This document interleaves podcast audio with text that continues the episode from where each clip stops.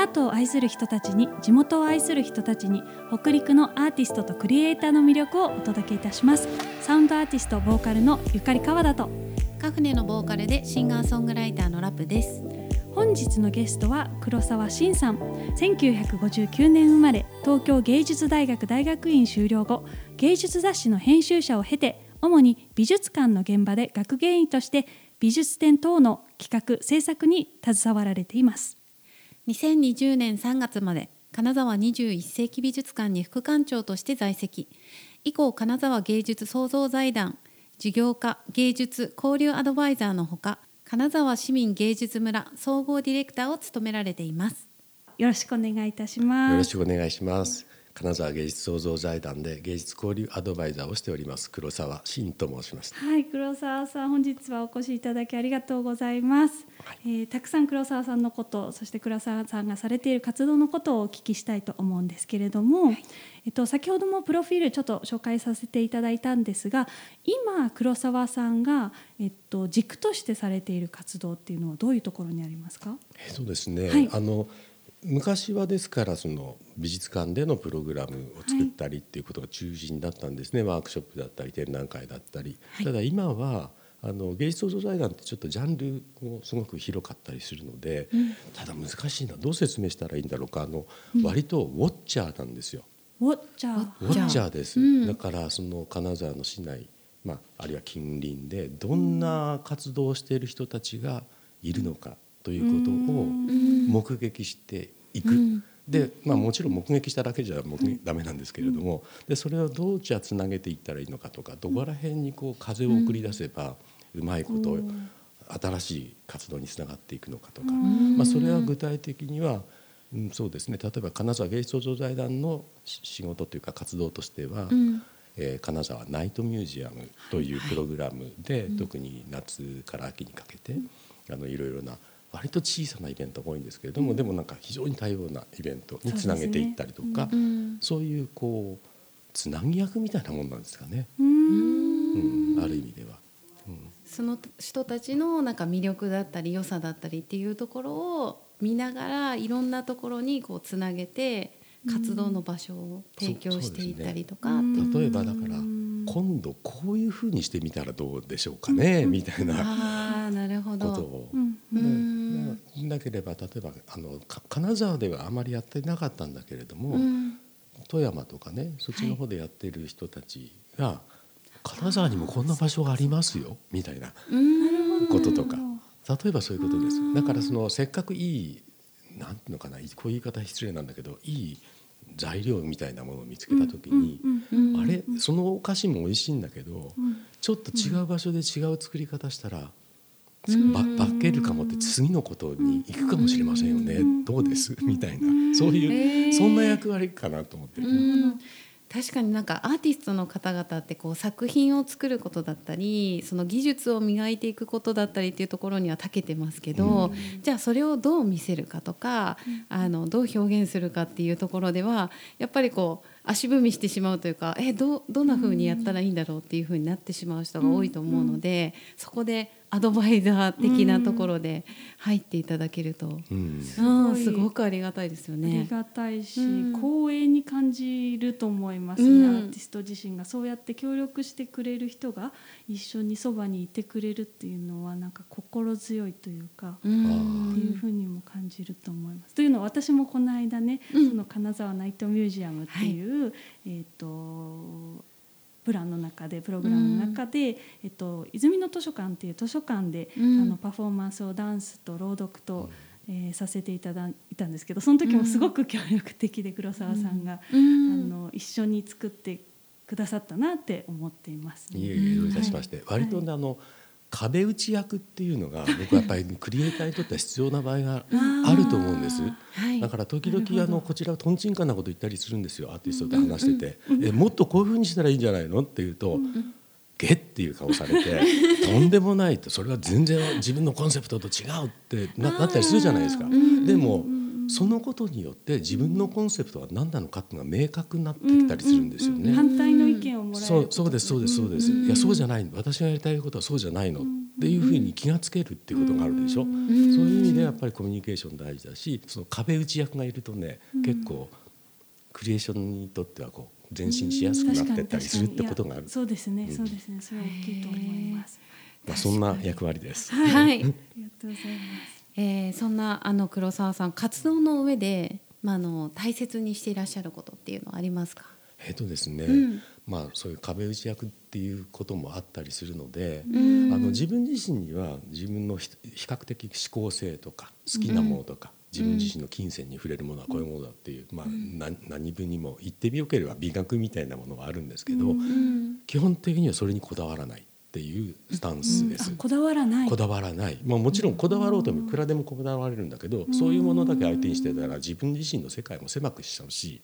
人のやってることが分からなくなっちゃう。だからそこにはあのいざとなったらこだわらないで新しい基準っていうのをそのいろんな活動している人たちの中に見出していくんです。だからそれはちょっと結構大事にしていることとそれからある意味で完成度を問わないっていうスタンスも大事にしてます。つまりその素晴らしい完成度のものっていうのは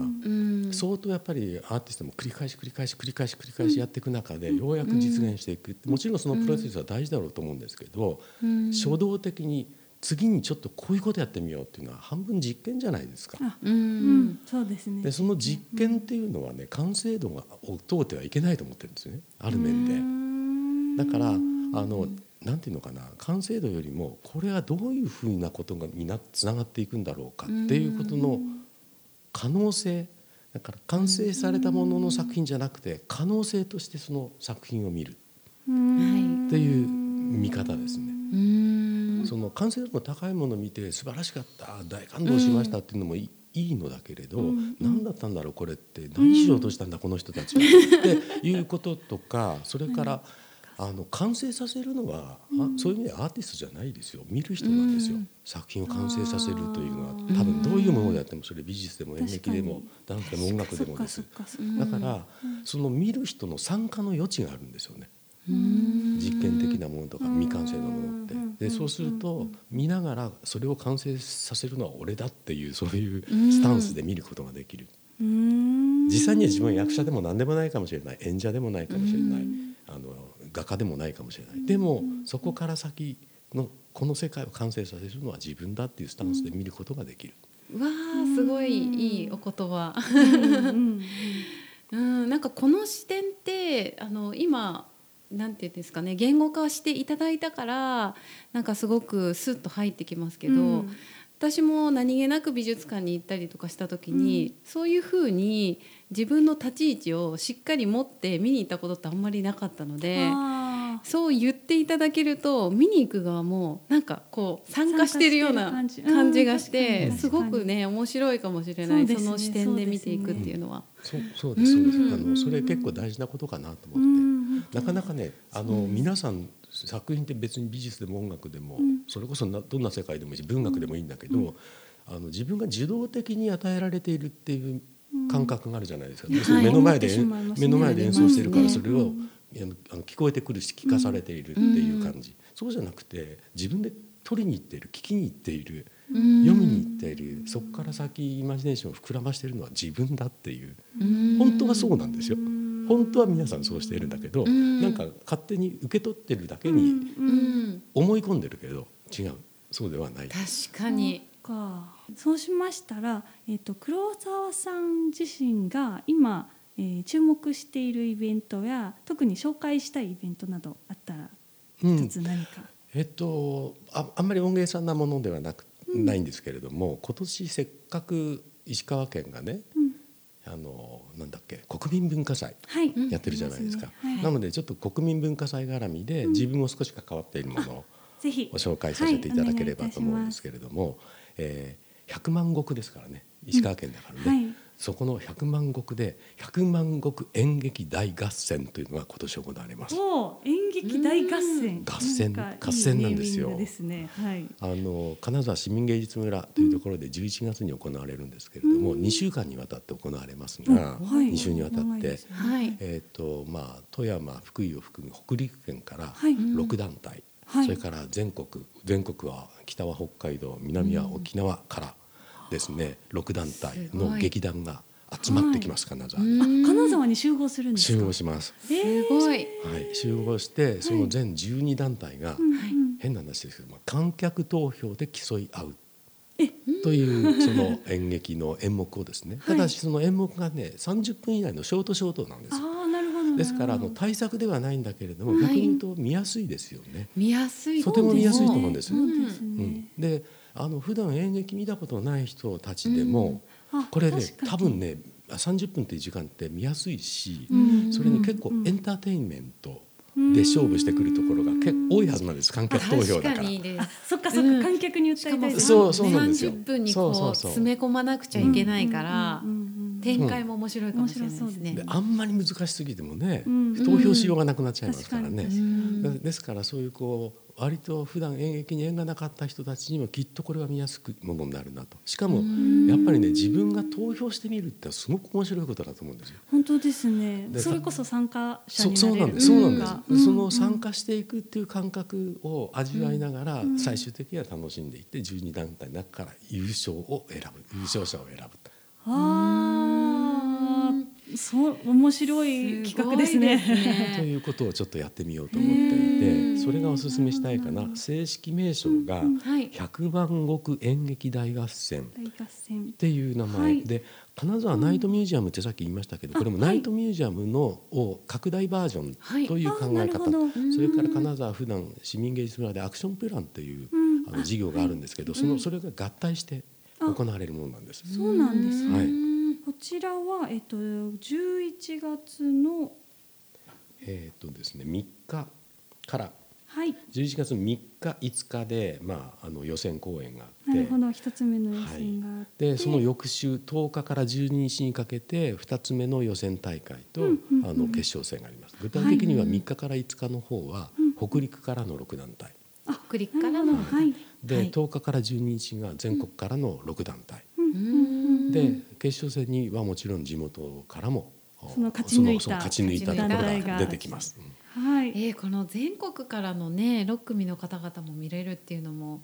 なかなかね嬉しいですよね。金沢にいて見に行けるので。そうですね、はい演劇って実は、うん。あのうん。まあ、東京とか大阪みたいなねああいう大きなところはちょっと話は別で何でもありですけれども、うん。地方都市ってね地方都市色があるんですよ結構。あその年々そうそうそう、はいだから、はい例えばまあ北海道でもいいし鳥取でもいいし、行ってみるとあれ金沢では全然見ないなこのタイプの演劇は。えーそれすごい面白みたいなものがあるんです。逆にあの全国の人にとって見ても金沢の演劇見てみると、えこういうのってうちの地域にはないなってなると思うんですよ。なるほど。なんかそういう実態っていうかそういうじそういうことを実感してもらえるっていうのもいいなと、うん。でかつやっぱりお互いに交流が始まるじゃないですか、うんだからで北海道から金沢来ました。ね。で金沢の団体見つけたら今度北海道へおいでよって言ってほしいんですよ、うん。そうやってつながると嬉しいですそうそういうふうにつながっていったらいいなみたいな、うん。そういうこともあります。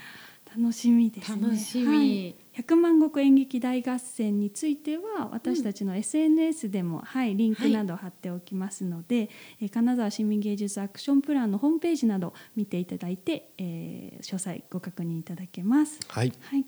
これから、えー黒沢さん金沢石川のアートや表現シーンにどんな展望がありますか？あのー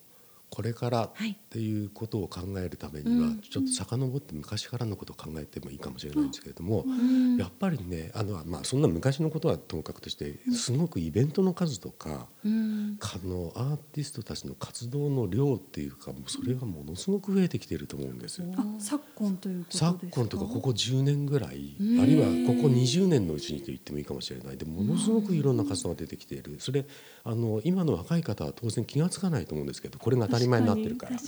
でも私来たの25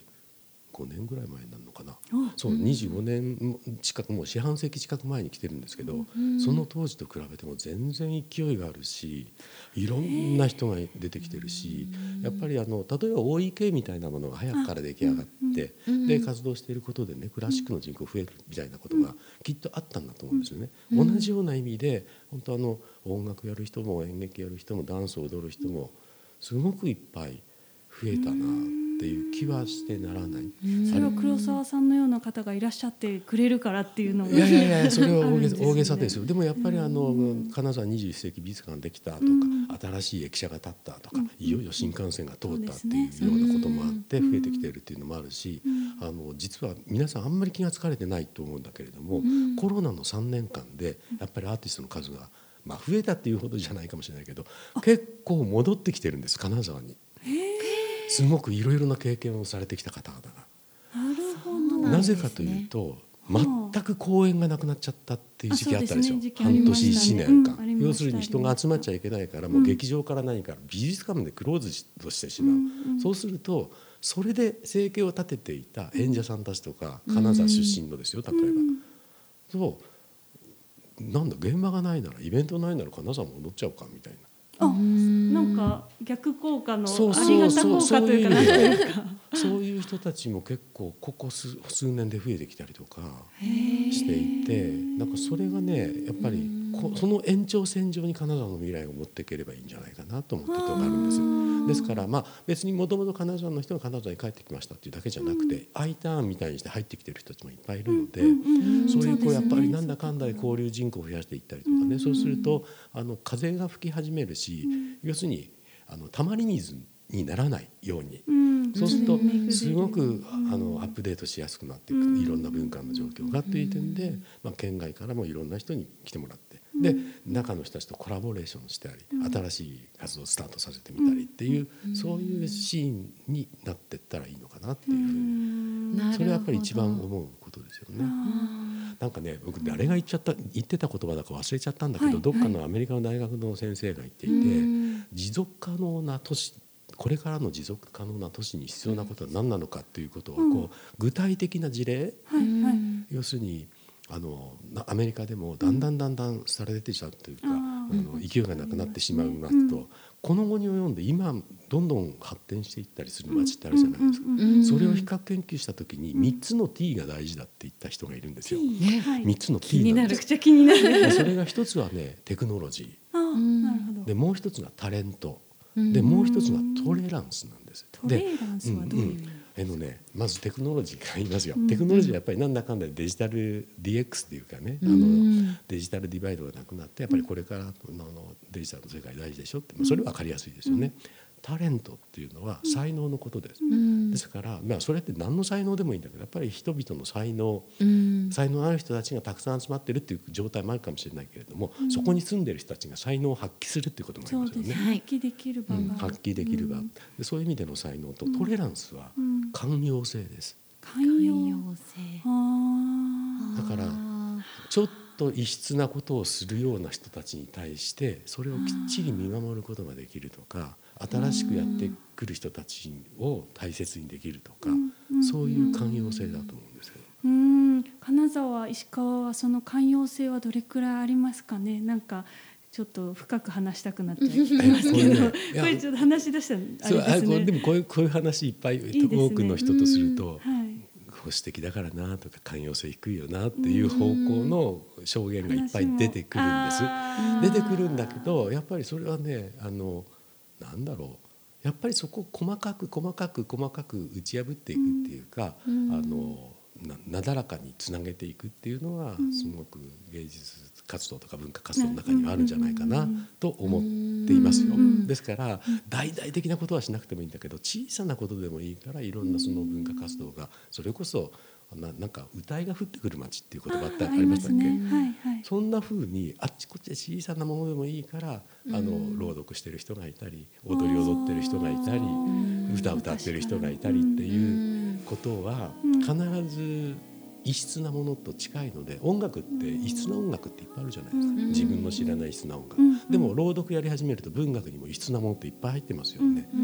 だからそういうこうそういうこう自分とは違うものにを改めてちゃんと見てみようかっていううん。そういうこう心遣いなのか神経なのか思考性なのかそういうことってとても大事だと思うんだけれどもちょっとこの辺の話あれですねポッドキャスト版でしっかりおそうです話をね。聞いてもいいですか？あわかりました、はい。じゃあまたはい。やりましょう。か、本当にそうしましょうねしましょう。深掘りしてまたお話伺いたい。はい、あの面白いそう雨が降ってくる街っていうのもねちょっとあの引っかかるいいなっていうポイントなので、でもなんかその寛容寛容さっていう話がありましたけど、うんうん、本当になんかそこにすごく貢献してらっしゃるのがなんか黒沢さんのお仕事なのかなっていうふうに、うん、あの感じながら今聞いてました。ありがとうございます。では、えー、本日ゲストとしてお招きさせていただきました、えー、金沢芸術創造財団事業家芸術交流アドバイザーの黒沢慎さんでした。ありがとうございました。ありがとうございました。